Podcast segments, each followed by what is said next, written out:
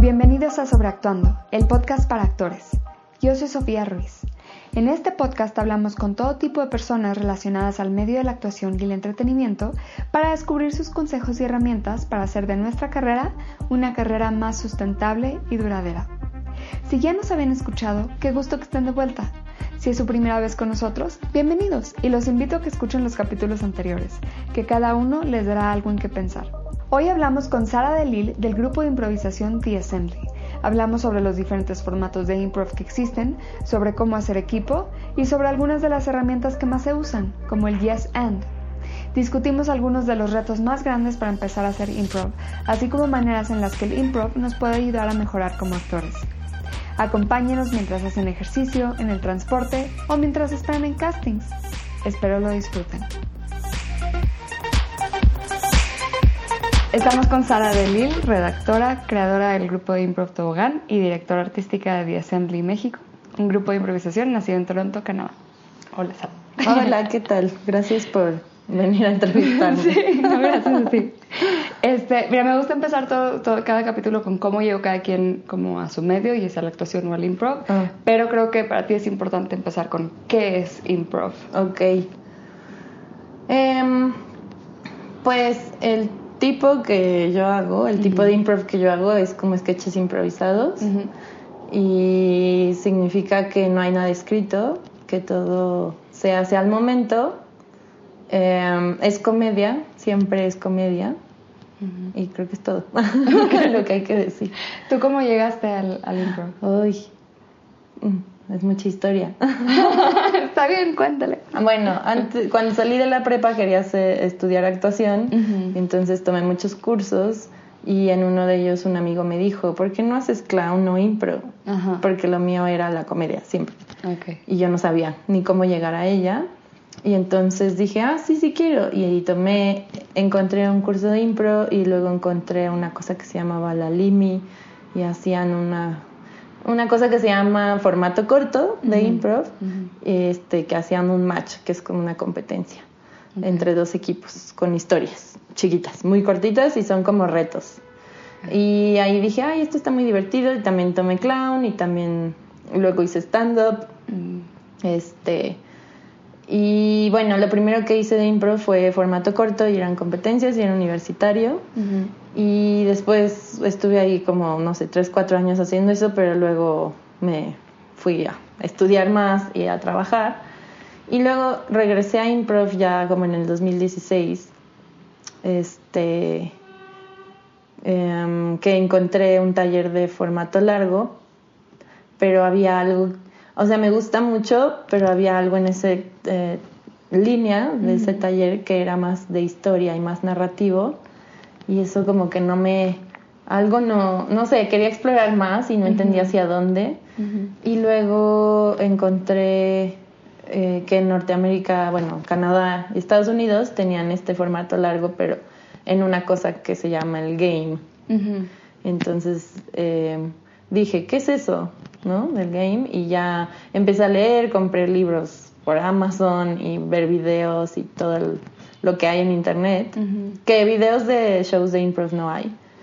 Este, pero había otras, eh, como sketches. Más bien estudiar el sketch se puede más encontrar eso. Y ya dije, quiero hacer eso. Entonces me fui a Los Ángeles a estudiar a UCB. em, Que es Upright Citizens Brigade. Que lo hizo Amy Poehler y Matt Besser y otros dos. Los dos, el otro Matt y Ian Roberts.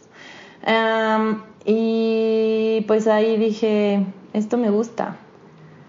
Y desde ahí empezó Tobogán porque empecé con un amigo que ya no está porque se fue a San Francisco, no porque Mm. le pasó. Así sonó muy lúgubre. Ya no está Ya no con está con nosotros. nosotros. Eh, se fue a San Francisco a trabajar porque es programador y le está yendo muy bien. Pero con él empecé tobogán y entonces dijimos, ¿cómo hacemos para que más gente se emocione de esto del game? Ujú. Porque no hay aquí y no sabemos ni cómo venderlo ni cómo entusiasmar a alguien al respecto. Y pues ya lo platicamos con otros dos amigos y se entusiasmaron y dijeron, va, va, va, están raros ustedes, pero vamos a ver de qué se trata.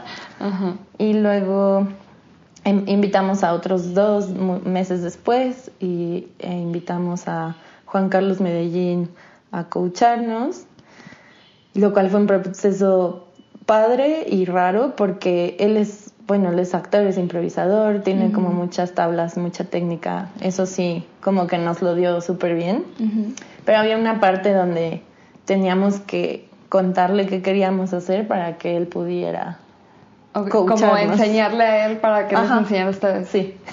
Entonces, ahí fue una dinámica que desarrollamos con él que para mí estuvo bien, pero sí creo que era raro como coachar al coach para que te coache. Ajá. Eh, y en, en Estados Unidos y Canadá es muy normal tener un coach, es muy normal pagarle a un coach para que te guíe.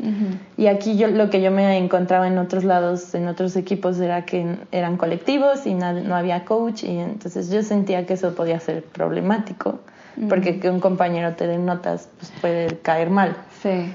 Sí, no hay alguien como viendo desde afuera. ¿no? Tienes que tener a alguien viendo afuera todo el tiempo. Eso es muy importante. Eso fue como la regla número uno al, al empezar con Tobogán. Fue siempre alguien, un coach, tiene que haber. Y ya después de Juan Carlos Medellín, este, que súper bien con él, pero ya no nos alcanzaba. fue este, estar un poco coachless un rato e intentamos como turnarnos ese, ese El rol, feedback y el rol.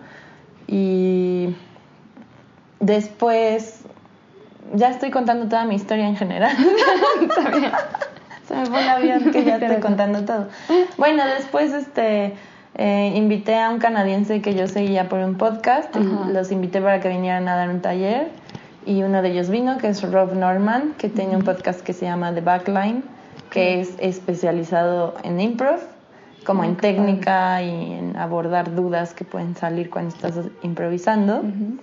Y él vino y él fue el que me dijo como tienes que ir a Canadá y hay una chica haciendo lo que tú haces, bueno, con más escena, ¿no? Ahí hay una industria. Y me dijo como te la quiero presentar y ya de ahí con ella, que es Martha, Martha Swords, este, ya nace la alianza para hacer The Assembly México. Ok. Que se abrió hace apenas este año, ¿verdad? Se abrió en noviembre de 2018. Noviembre. Lancé como la marca Sí. en un show especial. Sí, sí. Ajá. Que se me tocó ir a verlo. Ah, qué Que padre. este- Fue un gran show. Fue muy divertido. Sí, estuvo muy divertido. Sí, me acuerdo mucho de este chavo Michael que lo conocí de hecho en un, en un llamado Ah. que se ve como que resalta tanto, y- pero eso solito es cómico. ¿no? Es como, Sí, es cómico en sí mismo. Entonces eso ayuda mucho. sí. ajá, no, pero muy padre, muy padre. Que también fue esta chica que tiene un especial en Netflix. ¿verdad? Alexis de Anda fue nuestra invitada especial. Sí, estuvo muy padre. Estuvo Adriana Chávez y Alexis de Anda y unos improvisadores, Juan Carlos García y Flor Peralta, esa vez. Ya. Sí tuvieron buen público, ¿sabes? No me acuerdo que estaba. Pues justo dentro de todo esto, o sea, me tocó hacerle la producción y dirección artística como porque bueno, vamos a hacer game. Desde el principio yo dije, quiero hacer esto y, y no me voy a desviar, como ya si vamos a desviarnos, pues hagamos otro proyecto para explorar otra cosa, pero esta es la línea, ¿no? Entonces, digamos que ahí soy la responsable en eso y también en la producción. Entonces, dentro de hacer shows, dije, no quiero hacer un show semanal, no quiero hacer una temporada, porque, uno, no quiero hacer una temporada porque, como te contaba antes de grabar, no me considero teatro, no soy una obra de teatro y no, soy, no somos actores en el escenario. Sí estamos representando, pero es una cosa mucho más ligera, relajada. Nuestras tablas de actuación son básicas, ¿no? Lo que más hacemos es, pues, hacer comedia y hacer reír y entrar todos en la convención de que estamos improvisando. Sí, jugar un Jugar, poco, pero no estamos queriendo alcanzar un arte mayor a esa exigencia, ¿no? Entonces no quería ligarme a temporadas porque dije, no soy teatro, entonces ¿cómo me voy a vender como teatro? Mm. Y dije, soy comedia y ahí me identifico un poco más con el stand-up porque es, no sé, un happening de Ajá. comedia. Y no podíamos hacer shows semanales porque simplemente no iba a llegar suficiente gente. Entonces lo que decidí fue hacer un show mensual todo el tiempo. Okay. Entonces en 2017 comenzamos con un show mensual todos los meses. Okay. Y eso sí pasó, fueron como 11 meses de shows, o sea, 11 shows. Y en 2018 fueron como, como 9 shows. Y pues ahí vamos en 2019 con muchos más porque en un lugar me dieron todas las semanas, a- a- como para tener el lugar tenía que tener semanal, entonces he, he estado metiendo más shows, como diferentes formatos. Pero sí, por eso es esto. Y por eso sí hay gente en los shows. Como una vez a la semana creo que la gente puede decir, ay, sí voy. Sí. Se toma el tiempo de ir, porque si fuera semanal, creo que no estamos ahí en audiencia, en improv al menos. Y en stand-up tampoco. He ido Sí, también está a varios shows de stand-up y falta todavía público para toda la oferta que está viendo, ¿no? Ujú. Entonces eso, no quería como saturar. Y sí, si hay audiencia, se está haciendo todavía. Sí. Y es un trabajo constante. Y ahora, ¿qué es el... ¿Cuál es la diferencia entre el formato corto y el formato largo que hacen ustedes? El formato corto, la base se llama catch, eh, son retos. Ok. El formato corto es justo hace como alusión a que las escenas son muy cortas, de 2 a 5 minutos, de 30 segundos a 5 minutos. Creo que 5 es la más larga. Tal vez alguien muy especializado podría decir si son de 7 o 10, no sé. Este, y los retos son la base de eso. Y la comedia radica en ver al improvisador fallar. Entonces yo te doy un reto, como tienes que hablar todo con A. En cuanto te equivoques, me voy a reír porque nos da risa el fracaso. Sí. Entonces va de eso, ¿no? El formato corto. Y hay un programa muy famoso gringo que se llama Whose Line Is It Anyway. Claro. Ese es formato corto Ok. que en México hubo el ¿Quién dijo yo? en el canal 11 y era como la versión de ese. Ok. Este, y el formato largo son escenas también son pueden ser cortas, no es tanto la duración de la escena, sino que el show es un conjunto de escenas y el show puede durar desde 20 25 minutos hasta 45, 50. Ok. Em, y es un poco más como sketches improvisados, porque son como viñetas, como que abrimos la puerta y vemos una escena de vida de alguien y la cerramos y vamos a otra puerta y vemos escena de vida de alguien más y la cerramos. Entonces no hay un arco dramático porque no se cierra la historia, digamos. Como en cinco minutos no ves al niño nacer, crecer y luego ser héroe de su pueblo y morir. Que eso en un corto sí pasa. Eso es lo que... Ok. ¿Y cuál es el Harold? ¿Es nada más una forma de decir formato largo o es otra No. cosa? No, el Harold es un formato. ¿Y Así. ¿Cómo es el cómo es el Harold? El Harold es un formato de formato largo. Ok. Yo, le- yo lo digo en inglés porque eso me da más claridad a mí.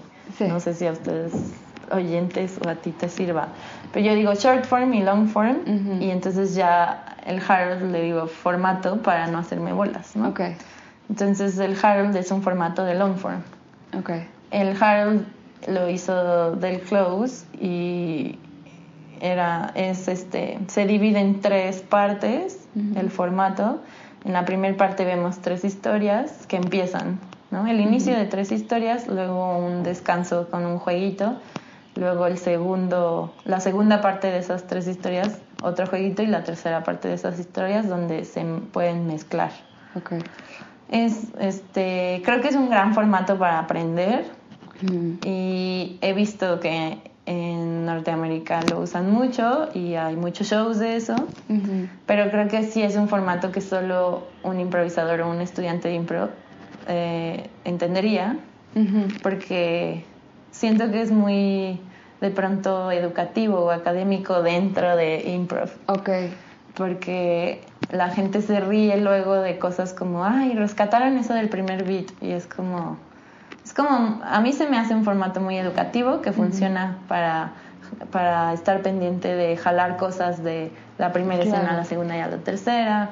Como que tiene muchas cosas padres, pero siento que no tengo el público para ese tipo de formato todavía. Esa es mi opinión y es muy personal y y otros amigos no piensan lo mismo. Entonces, como cada quien puede sentirse diferente al respecto de un Harold. O sea, en el long form no vemos es nada más esos cachitos, no, no vemos que les regresan la escena. Eh, hay dos escuelas dentro del long form, eso es lo complicado. Hay dos, tenemos short form y long form y long form se subdivide en dos. Es que luego pica la pantalla mi gato. Ah, está aquí jugando el gatito con los micrófonos. este, el long form se divide en historia, es un tipo de escuela que hay, y otro game. Entonces el de historia, pues iba a tener formatos o la tendencia a justo jalar la historia todo el tiempo. Vamos a avanzar la historia. Y en el que hacemos de game, jalamos más bien comportamientos de personajes. Ok. No, si una persona llora cada vez que le hablan bonito, no vamos a ver su infancia y de por qué eso. Y no vamos a ver cómo después conoce a alguien igual y se casan y tienen hijitos y todos lloran. Eso sería historia. Y en game lo que haríamos sería explorar cada vez más que llore cuando le hablan bonito y entonces que sea cada vez en una escena cada vez más inapropiado o, o que haga más cosas que no solo llore, qué más puede hacer este personaje tan sensible, no sé. Ok. ¿Y cuál es el proceso? O sea, por ejemplo, todos los personajes, ¿ustedes planean personajes con anticipación o no nada todo es completamente en un todo es improvisado Ok. bueno en el show que yo vi eh, preguntaban cosas no al público de qué hicieron no y, alguien contaba lo que hicieron y, y, en base a eso ya como que iban agarrando ideitas no sí siempre pedimos la inspiración del público. No es necesaria para improvisar pero es yo digo desde un ojo más de producción creo que es necesaria para dar un buen show, porque haces que sea interactivo, que la gente participe, que al participar se dan cuenta que lo estás apenas improvisando y que no está planeado. Entonces es una decisión más de show que a mí me gusta mucho porque me encanta que la gente pueda participar, porque ya si está abierto y no está escrito, pues está padre que puedan darnos algo, ¿no? Sí. Y bueno, como público se me hace muy padre que, no sé, alguien mencionó un detalle súper minúsculo de algo que le pasó y 20 minutos después alguien dice justo ese detalle, ¿no? Y dices, ¿cómo se acordaron? ¿no? Y lo incorporan a la historia. Pues justo como somos varios en escena, es padre porque hay varias cabezas guardando información. Claro. Entonces no tienes que guardar todo lo que dijo la persona del público, sino que te guardas tres cosas que a ti te llaman la atención. Y como todos somos diferentes, pues a cada quien le llama la atención algo diferente, ¿no? Claro. Entonces, eso es muy padre. ¿Y entonces cómo se preparan? O sea, ¿qué, qué hacen en los talleres o en sus, en, cuando se preparan? Pues, pues en, le decimos entrenamiento porque no es un ensayo, porque no estamos ensayando, bueno, más o menos. ensayamos el formato, ensayamos la entrada, la salida, ¿no? Como cosas específicas, pero le decimos entrenar porque es como ir al gimnasio. O sea, en este sentido lo comparo más con un deportista que se prepara, se prepara, se prepara y luego ya hace lo que se preparó tanto. Eso es lo que hacemos nosotros. Lo hacemos semanalmente. Okay. de dos a tres horas cada semana desde el 2017. ¿Y siguen tobogán? ¿Lleva desde, desde 2017 a tobogán? Sí. Qué padre. Sí, han cambiado algunas personas, pero casi todos estamos. Mm. ¿Y, de, ¿Y del grupo algunos son actores? Eh, sí, eh, Michael, que lo mencionaste, él y su esposa, porque su esposa, ah, nadie sabe, muchos no saben, pero Valeria, que es otra integrante, son, son actores y sí, estudiaron, tienen como bastante conocimiento y de hecho Valeria da clases en una escuela primaria, secundaria, primaria. Eh, a niños, ¿no? De actuación y de impro y cosas así. O sea, sí hay formación, pero no, no se dedican a eso tanto, siento, como para, no sé, no se nos va, ah, cuando alguien trae tablas de teatro, se nota mucho en cómo habla, en cómo se desenvuelve. En desenvolvimiento es súper padre porque te llenan el espacio inmediatamente y la voz es perfecta porque la proyectan hermoso. O sea, hay muchas herramientas padres, pero también hay muchos vicios, como tienen una entonación y forma de hablar específica o... Qué curioso. ¿Eso lo ves, lo ves aquí y lo, también lo viste en Estados Unidos y Canadá? Porque sé que en, en Los Ángeles mucha gente como Ah, que se actores. entrena Ah, sí. en Second City, en No, UCB. ah, ya no lo vi. Eso es algo de es aquí. algo de aquí, eso de la que estamos haciendo mal, chavos. Sí, allá, allá hablan como, pues no sé, Normal. más natural, más, ok. sí, como cotidiano. ¿Y la demás gente son están en comedia o nada más es como un hobby? Lo que pasa es que allá sí hay industria en, de comedia, Sí. específicamente. Sí, Entonces hay series, hay películas, hay shows en vivo, hay stand-up, hay improv, hay sketch. Sí. Entonces, eh, creo que todo el mundo le hace a todo eso, ¿no? Como que entras a uno.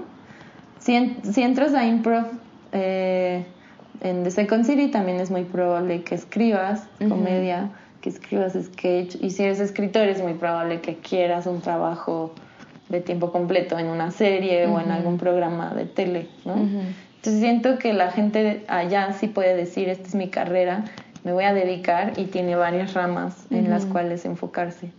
Mm. Creo que aquí falta industria, entonces no hay las varias ramas. Sí. Sí hay, pero es para muy poca gente. No hay tantos lugares para hacer esas Sí, cosas.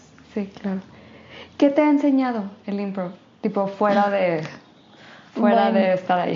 Es que, pues, es muy bonito. A mí me gusta mucho. Justo cuando hice stand-up, como que añoré mucho esta parte de improv que te enseña como una visión del mundo.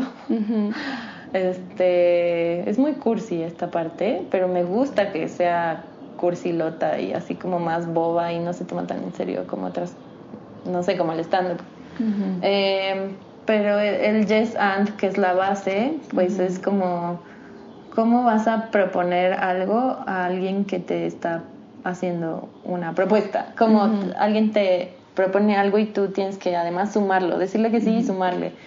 Entonces en equipos de trabajo es como, ¿cómo voy a proponer? Porque yo, bueno, no sé, a todos nos pasa, como alguien dice algo y dices, no, esa no es tan buena idea, pero es como, ah, ¿cómo voy a proponer algo? No solo decir como bloquear o, ¿no? Como trabajar en equipo creo que improv ayuda muchísimo. Mm.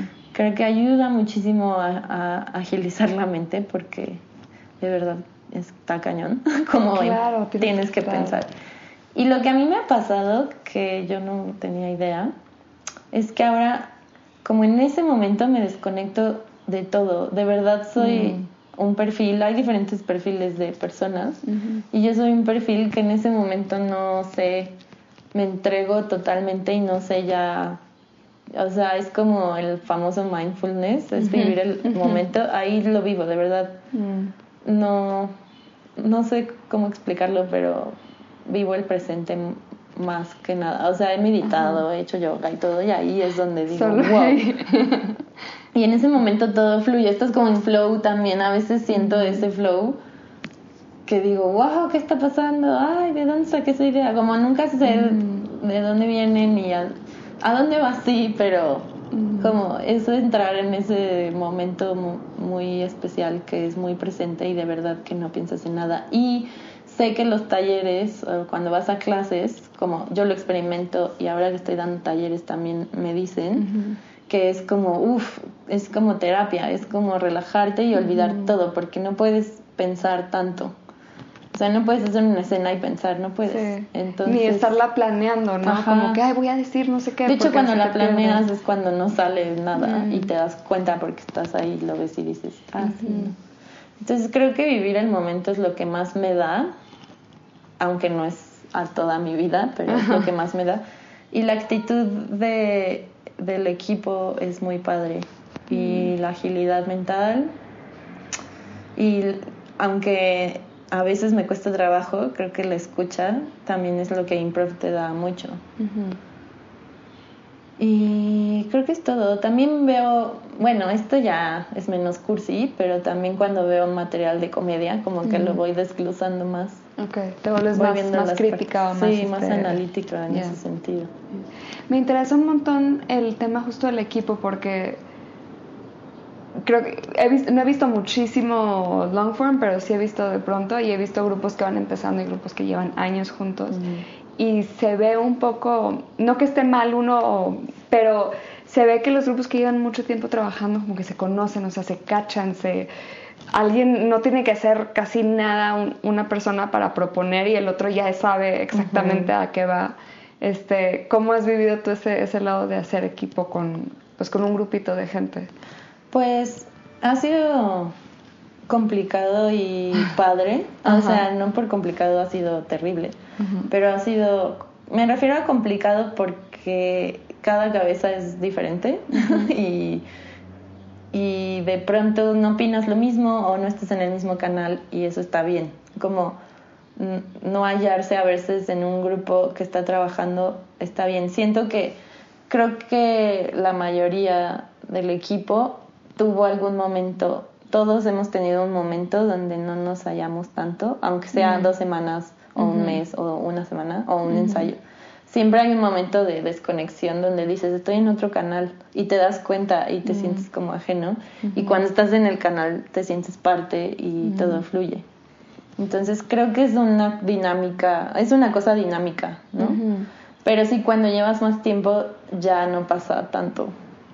Eh, cuando llevas más tiempo, eh, y yo no llevo tanto tiempo, o sea, hay equipos que llevan 10 años presentándose con un mismo show, ¿no? Entonces, digo, más en Estados Unidos y Canadá, pero bueno, eh, en otros países. Pero es muy bonito conocerte como improvisador. Yo he escuchado como a varios que llevan 10 años y así, y además de improvisadores son mejores amigos y además se ven todo el tiempo y salen juntos y es como y aquí en, en, la Ciudad de México siento que eso no nos pasa al menos a nosotros. Sé que hay habrá equipos que hacen eso, pero nosotros de verdad estamos como cada quien tiene su vida, su day job y, y como gustos y hacemos otras cosas además. Entonces no salimos todo el tiempo ni nada por el estilo. Pero improvisar nos ha llevado a conocernos de una manera que en unas cervezas no, no pasa. Sí, claro. Entonces yo era de la idea de que fueran mis mejores amigos y nos viéramos todo el tiempo. Y cuando no pasó fue como, ay, no, no va a pasar, pero es que los podcasts dicen que tenemos que hacer amistad para siempre. Y sí, sí hay esa amistad, pero es diferente, es otro tipo de amistad. Y como improvisador sí te cachas y sí sabes también sabemos cuando alguien está bajo de energía o cuando alguien está triste o cuando alguien no le está pasando mal y entonces lo intenta subir. Este, no sé, como que es muy bonito sí esta lectura que hay, además de saber un poco de la vida del otro, no es que no hablemos ni nada. Y creo que sí ayuda muchísimo en escena. Sí, Totalmente. Y sí te da esto que dices, como cierto nivel. O sea, hay un nivel que puedes alcanzar solo, pero en improv creo que hay un nivel que solo puedes alcanzar en, equipo. Totalmente. Sí, claro. Trayéndolo, a fin de cuentas, el podcast es para actores. Ah, ¿Crees que este qué herramientas eh, tiene el improv que podrían ser útiles como ejercicio, más allá de que si queremos volvernos improvisadores profesionales como ejercicio? Bueno, de hecho la improvisación nace de la actuación y la improvisación es una herramienta, ¿no? De la actuación. Sí. tal cual aprender a improvisar, pues supongo les ayuda en todo, pero ya más específica yo, pensando, déjame pensar. sí. Este, supongo que es se nota mucho cuando alguien está en su cabeza en improv.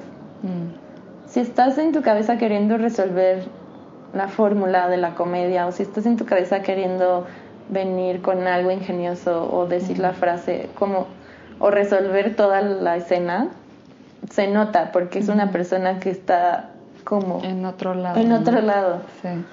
y es cuando no fluyen muchas cosas no entonces creo que la herramienta que más me gusta a mí no sé si para los actores sea súper útil pero sí es salir de, de tu cabeza. No completamente y creo que la actuación también tiene esto con igual, que es, digo, la improv es base de, ¿no? Pero por eso comparten, pero creo que es la conexión con el otro. Eso es, o sea... Lo que decías, no la escucha, o sea, de, eso es estar ahí. Tienes que conectarte con él y verlo y ver qué está haciendo, cómo se pone, qué te está diciendo, con qué tono. O sea, conectarte con el otro. El otro día hacía una escena con Valeria y entró y me vio de una forma que dije, no trae nada, vamos a partir de cero. Generalmente traes una propuesta. Sí. Pero ella dijo, no, no, no traigo nada. Y le dije, pues vamos a ver qué pasa. O sea, no lo dijimos. Sí, sí, sí, pero como lo- que se entiende, se comunica. y entonces ella me hizo una propuesta súper ambigua y abierta y yo la agarré y la, y la cerré, pero no la cerré porque ella supiera, sino que en ese momento se me ocurrió cómo cerrarla. Entonces, y esa escena siguió y la jugamos y la crecimos y fue muy divertida, me la pasé muy bien, pero es como poder verte y decir, no hay nada, no importa, porque sí hay algo, porque traes tu cerebro, traes tu cuerpo, traes tu postura, traes al otro. Entonces, como esta como comunicación con el otro constante, creo que es la base y es, es- todas nuestras escenas van de eso, como justo el tipo de improv que hacemos es tiene que ver con por qué estos personajes les importa estar en ese momento juntos. ¿Por qué nos importa ver a estos dos personajes juntos? ¿Cuál es la relación? ¿Qué es lo que pasa ahí? Entonces todo se basa en los, dos- en los personajes. Mm. Por eso me gusta tanto, porque es más de personaje. Digo, la de historia también, pero siento que esta todavía se pone más clavada y creo que eso para los actores pues es Sí, es. todo también, ¿no? Como no, no tengo experiencia en obras de teatro, pero supongo que si te metes mucho en que te salga bien y representarlo y, Sí, ¿no? te pierdes. y de pronto ya no estás conectando con los demás, pues no. Creo que eso es lo más. ¿Cuál es el reto más grande que tiene que superar alguien que está aprendiendo a hacer improv? Mm, depende, todo el mundo trae algo diferente. Em, cada quien trae algo diferente, pero hay como algunas que son constantes, pero que te digo, hay como perfiles también. Entonces, digamos, un perfil que puede ser muy analítico y racional es que dejen de estar en su cabeza. Mm. Otro perfil que puede ser como más ansioso y no sé ni cómo decirlo. Eh, Son personas muy ansiosas y muy impulsivas, un poco como todo el tiempo como si tuvieran que hacer algo, como mucha energía pero no em, acotada. Ahí está el reto de justo dirigir la energía y calmarse, ¿no? Mm. Y el que esté en su cabeza tiene que salir de su cabeza y estar en el momento. Ujú.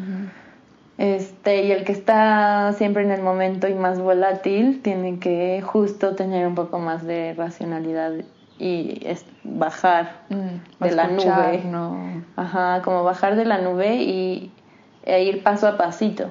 Y, y la gente que es más volátil y más como son personas muy creativas, pero justo están como más, es como un globito. Entonces para bajarlos, eh, porque a veces se pueden ir muy rápido para arriba y los demás se quedaron. Mm. Eso puede pasar. Entonces a ese tipo de persona hay que bajarlo como para que vayan paso a paso construyendo con el compañero, porque también si te vas, estás como solo haciendo las cosas. Sí.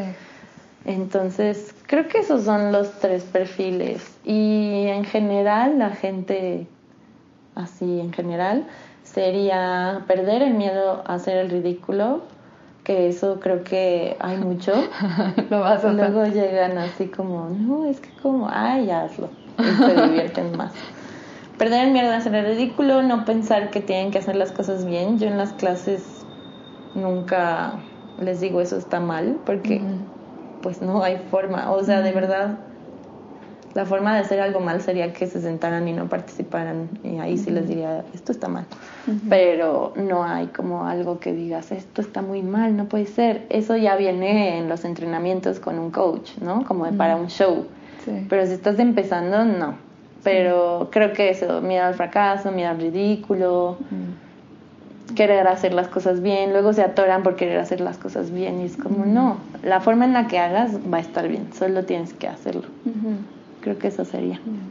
Creo que hay algo interesante ahí pensando como en actores me en el que fui a verlos a ustedes. Creo que alguien hizo de una abeja, creo que todos se volvieron Ah, sí. abejas. Sí, la propuesta Y fue todos de una así como y se agachaditos y moviendo los brazos. Y eso es tan absurdo, tan, pero tan absurdo que igual y alguien como ya muy clavado, muy serio, como de teatro dramático, Claro. como va a decir, ay, ¿cómo voy a hacer eso? Pero es de aún, aún nosotros que estamos acostumbrados a tener que pues, hacer cosas que igual y no harías en, en la vida, nos podemos como ir encerrando y como ir agarrando miedo, o sea, es que no me voy a ver bonita en la cámara, es que es que eso no les va a gustar en, hasta en una audición, yo creo, ¿no? Es que eso no es lo que quieren, ¿no? Creo que eso está súper interesante del improv, el decir, soy una abeja. Y además creo que el improv lo... O sea, yo hago improv... O sea, me gusta hacer reír a la gente. En el escenario. También afuera, pero no todo el tiempo. Soy muy de pronto introvertida. Pero bueno, eh, me gusta hacer reír a la gente. ¿Por qué estaba diciendo eso? Ah, sí. Em, pero realmente, cuando estás ahí... O sea, justo ya con práctica y con talleres y todo, talleres más avanzados ya empiezas a hacerte consciente de las risas y cosas así para guiarte por las risas hacia la comedia. Pero todo el tiempo, la mayor parte del tiempo estás creando con el otro. A veces escuchas las risas, es lo más que vas a como conectarte con otra cosa que no sea el otro. Entonces es muy hacerlo para el otro y todo el tiempo es como encontrando también lo que te divierte con el otro. Mm. Generalmente cuando te estás divirtiendo con el otro, la gente Es se está divirtiendo. ajá. Hay una cosa muy loca en improv, bueno, supongo en todos lados, pero cuando nos divertimos mucho, la gente está pasándola increíble. Y cuando no está fluyendo, la gente se pone. No es que, no es que esté amargada o algo así, o, ah, pero se pone como nerviosa, como se, que se preocupan por ti. Y es como, oh, están en problemas, no quiero que estén en problemas. Entonces, cuando tú no te diviertes, el público tampoco. Cuando tú te diviertes, el público sí. Entonces, digamos que no importa tanto el, el- la mirada del público, aunque al mismo tiempo es un diálogo padre de energía y de risas y de propuestas, ¿no? Pero creo que siendo actor, no sé, ahora que dices lo de me tengo que ver bonita y la cámara, aquí siento que es un espacio mucho más libre porque lo estás haciendo con el otro y ya hay gente divirtiéndose contigo, pero es como un efecto secundario, siento. Y entonces puedes relajarte mucho, puedes divertirte muchísimo. El otro día me fue a ver una amiga que es actriz y me dijo, no manches, es que los vi y dije, se lo están pasando genial. Como de verdad están divirtiéndose cañón y yo quiero eso, como, Sí. ay, qué padre. Es eso. Y les pasa un poco como a la inversa. Creo que medio ahí está la respuesta, pero esto que a veces como que, y pasa, pasa en obras cómicas, que los actores están así como guiñándole al público de, mira qué chistoso soy, como, como forzándolo un poco, o, o si escuchan que algo como que provocó risa, entonces lo hacen más, pero al grado que ya matan la broma. Hay una cosa que, bueno, hay una regla, no es, no sé, es, sí es como una regla nuestra, Ajá. que es, si vas a hacer un chiste y va a destrozar la escena, no hagas tu chiste. Porque muchas veces es como, "Ah, se me ocurre un juego de palabras increíble porque voy a quedar como, wow, el- la maga de las palabras. No, no lo hagas. Si vas a destruir todo lo que ya se construyó en la escena que está pasando, no lo hagas. Si tu chiste es solo te la vas a pasar bien y va a ser jaja y la escena va a seguir, bueno, pero Mm. sí, de preferencia no hagas chistes. A veces se salen porque también estás en un rush muy cañón y a veces salen, pero pero sí, de preferencia no hacer este show off, digamos, Sí, perder un poco el ego. porque es mucho destruir lo que ya estaban construyendo en la escena. Mm. Em, generalmente eso pasa, se hace el chiste y se tiene que cortar la escena porque ya se acabó. Ya. Y el es de como mirar al público, no, nosotros sí tenemos la cuarta pared, entonces no lo hacemos realmente. El otro día justo tomamos un taller de clown para tener más herramientas, estamos como buscando talleres. Y era como todo el tiempo tienes que comunicarle al público todo lo que vas haciendo y todas tus intenciones. Y era rarísimo tener que voltear. Era, no, no puedo voltear, tiene que ser aquí. Y todo lo hemos ensayado viendo a la otra persona. Y es como, no, no puedo, porque está aquí con la otra persona. Ah, no, con el público. Ah, sí. Y nos costaba mucho trabajo. Entonces, no, realmente ese guiño al público no. Si alguien lo hace, bueno, al menos con nosotros, si alguien lo hace, sería porque está en un mood de show off o porque lleva poco tiempo improvisando. También eso puede ser. Cambiando un poquito de tema, tienes un blog, este, Let's Riot, sí. y escribes a veces en Medium y en otros blogs. ¿Cómo te ha mm, ayudado la escritura? O, tal vez no, tal vez no están relacionados, pero te, te como alimenta el improv o tu como vida creativa o no, se separado. No sé, no lo había preguntado. He intentado escribir cosas más simpáticas, no diría chistosas porque no me muero de la risa yo, pero bueno, sí, como con un toque más humorístico tal vez. Y eso es lo que he explorado muy poco en mi blog y algunas veces en algunas colaboraciones.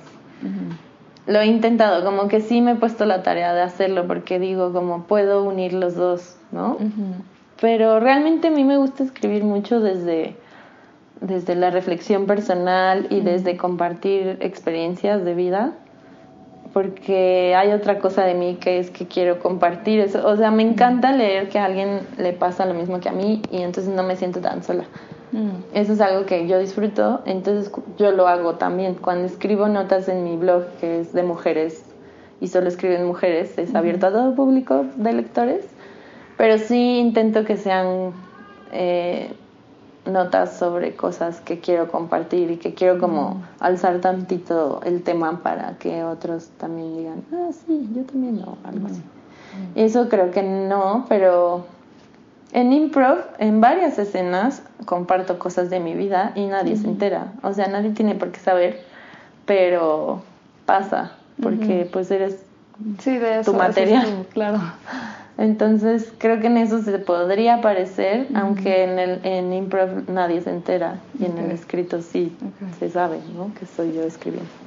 No, que digo en general ya como una nada más comentario personal se me hace se me hace muy bonito que, que tengamos como diferentes maneras de pues de nutrirte, ¿no? O sea, no solo te tienes que casar con yo solo hago teatro, yo solo hago improv. Sí, no. O sea, hay muchas pinto, bailo, no sé. Este, sí, luego es como, ¿por qué no otra cosa? Porque no tengo nada más que hacer. Así de, le agregas a, y ahora quiero, ah, bueno, a veces bordo y ahora estoy con caligrafía. Es como, ah, sí, sí, como padre. Soy muy de hobbies y de manualidades. ¿Qué te parece un quick fire o como lo hemos bautizado, una ronda en chinga? Oh, muy bien. Oh, va. A ver, a ver qué tal. Mañana o tarde. Tarde. Café o té. Café. Playa o montaña. Montaña. Cine o teatro. Ay, cine. Long form o short form. Long form forever. Improv o una escena escrita. Improv. Ay, ¿qué será? Escena escrita. Ah, UCB o Second City. Uy, uy, está muy complicada esa. The Assembly. Ah, jaja. ¿Qué te molesta? Ah, en general del mundo. Sí, un peeve. Eh, me molesta levantarme temprano. Si pudieras ir a cualquier lugar del mundo, ¿a dónde irías? A Japón. Si alguien hiciera una película sobre ti, ¿qué género sería? Comedia. ¿Quién te interpretaría? nunca le he pensado. ¿Quién me interpretaría? ¿Quién...? Uh, em, ay, no me acuerdo su nombre. ¿En qué ha salido? Es la Ah, bueno, ellas dos. Ay, lo dije en mi mente, no dije nada. Las de Bridesmaids. Soy eh, pésima con los nombres, todos mis amigos son super niños. Maya Rudolph o su amiga Kristen. Este, Kristen. Ah, ¿cómo se llama? La güera. La pelirroja. La pelirroja. Rose, Rose, Rose, la, la toda fina, la que es como así muy... Este fire asking questions ya se fue bueno, ya sabemos. Kristen Wiig. Gracias. Este, película favorita. Uh, Bridesmaids. ¿Qué, ¿Qué personaje de fantasía eras de niña? Caricaturas de Disney, de lo que sea. ¿Qué personaje era de niña? Uh, Ada. ¿A qué Sí. ¿Ada? ¿Una? ¿A qué le tienes miedo? Um, Mm, mm, mm, a los bichos, a las lombrices y a la soledad extrema.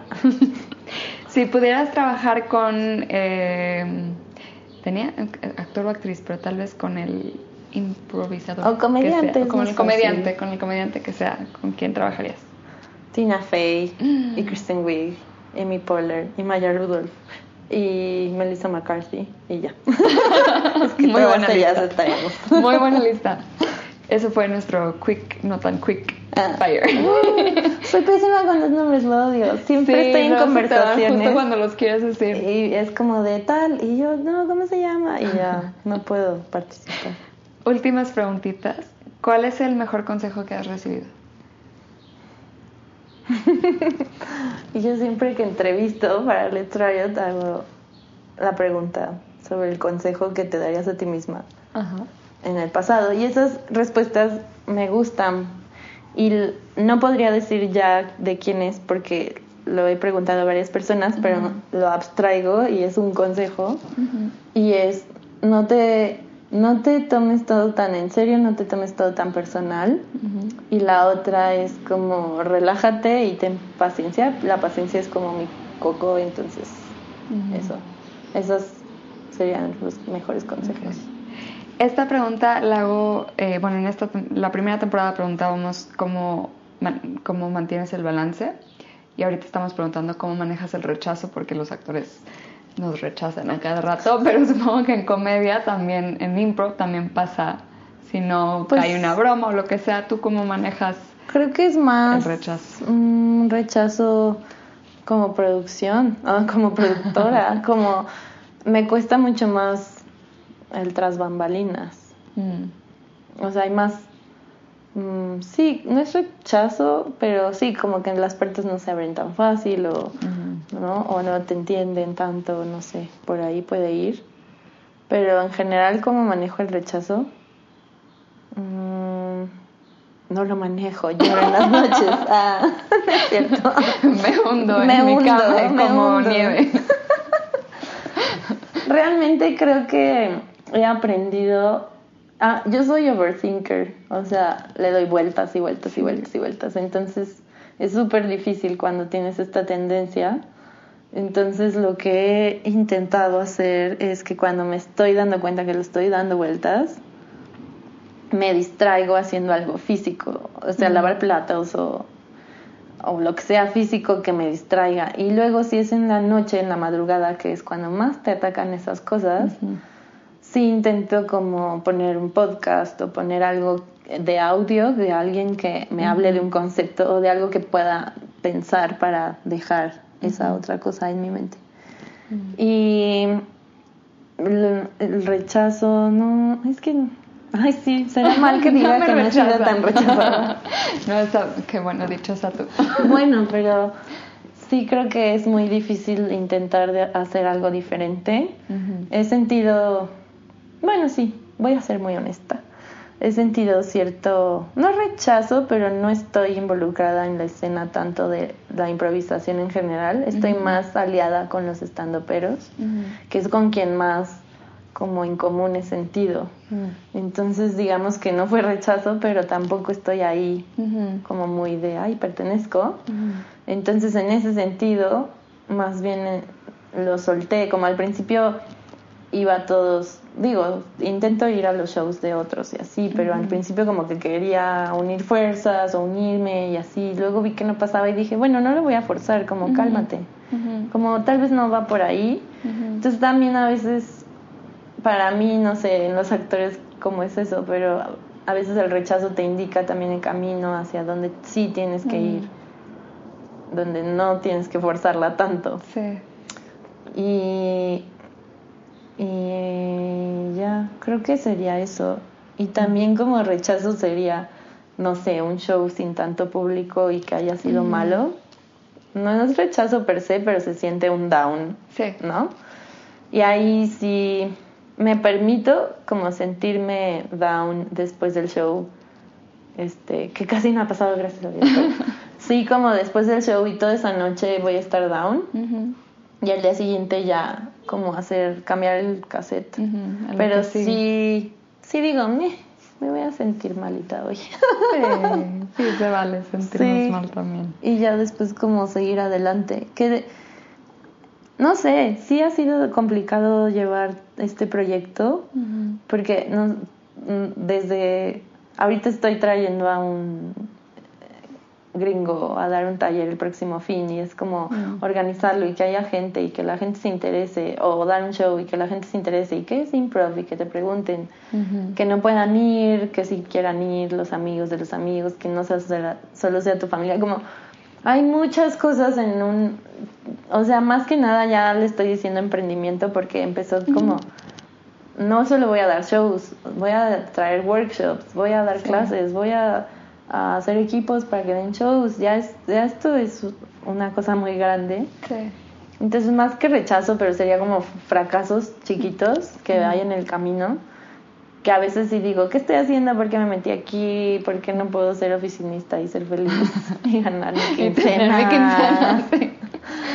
este, ahí sí creo que es cuando más siento ese fracaso o ese down. Y ahí lo que hago sí es hablar con algunas personas, tener como dos, tres personas en el equipo o al lado de ti que te puedan aconsejar muy específico de lo que te pasa. Porque no es lo mismo que no se me llene un taller a, que tenga problemas con un venue. Entonces hablo con gente que sabe del tema y sí les pido su consejo tal cual. Eso me ha ayudado mucho porque es como te guían, ¿no? Y es como, ah, tú sabes más, gracias por darme tu consejo y ya lo aplicas o lo mezclas con lo tuyo. Sí, en vez de irte con el novio la amiga que es, no sé... Sí, no es como un mar de lágrimas y, nos vamos a hundir juntos o lástima o compasión. Bueno, no. Como, sí, como, ah, me voy aquí a lamer las heridas y a regodearme un poquito en esto que me fue mal, sino hablar con alguien que haya pasado por ahí y que te guíe un poquito. Muchas gracias. ¿Dónde te encontramos? Eh, este Assembly México, de Assembly MX en Instagram y de Assembly MX en Facebook, o si no, pongan de Assembly México. Este, y la página web, que es donde ahí pasa todo. Ahí son las reservas para los shows y ahí son eh, los registros para los talleres, o sea, todas las noticias van a estar ahí y es de assemblymx.com. The Assembly, como la asamblea en inglés. Sí, este H de todos modos lo, voy a, lo pongo ah, en las notitas del, del episodio. Este, muchísimas gracias. gracias a ti. Muchas gracias por escuchar. Yo salgo de esta plática con muchas ganas de tomar un taller y aprender a agilizar la mente. Si quieren ver algunos de los shows o tomar algunos de los talleres de Assembly, encontrarán el link de su página en las notas del episodio. Si están disfrutando el programa, los invito a que nos den una reseña en su app de podcast. Toma un segundito y nos ayuda un montón. O compartan nuestro link en sus redes, así llegaremos a más gente que ya sea o quiera ser actor. Si tienen sugerencias de temas, mándenme un mensaje directo. Me encontrarán en Instagram como Sofía Ruiz Actor. Muchas gracias por acompañarnos. Que tengan un hermoso día.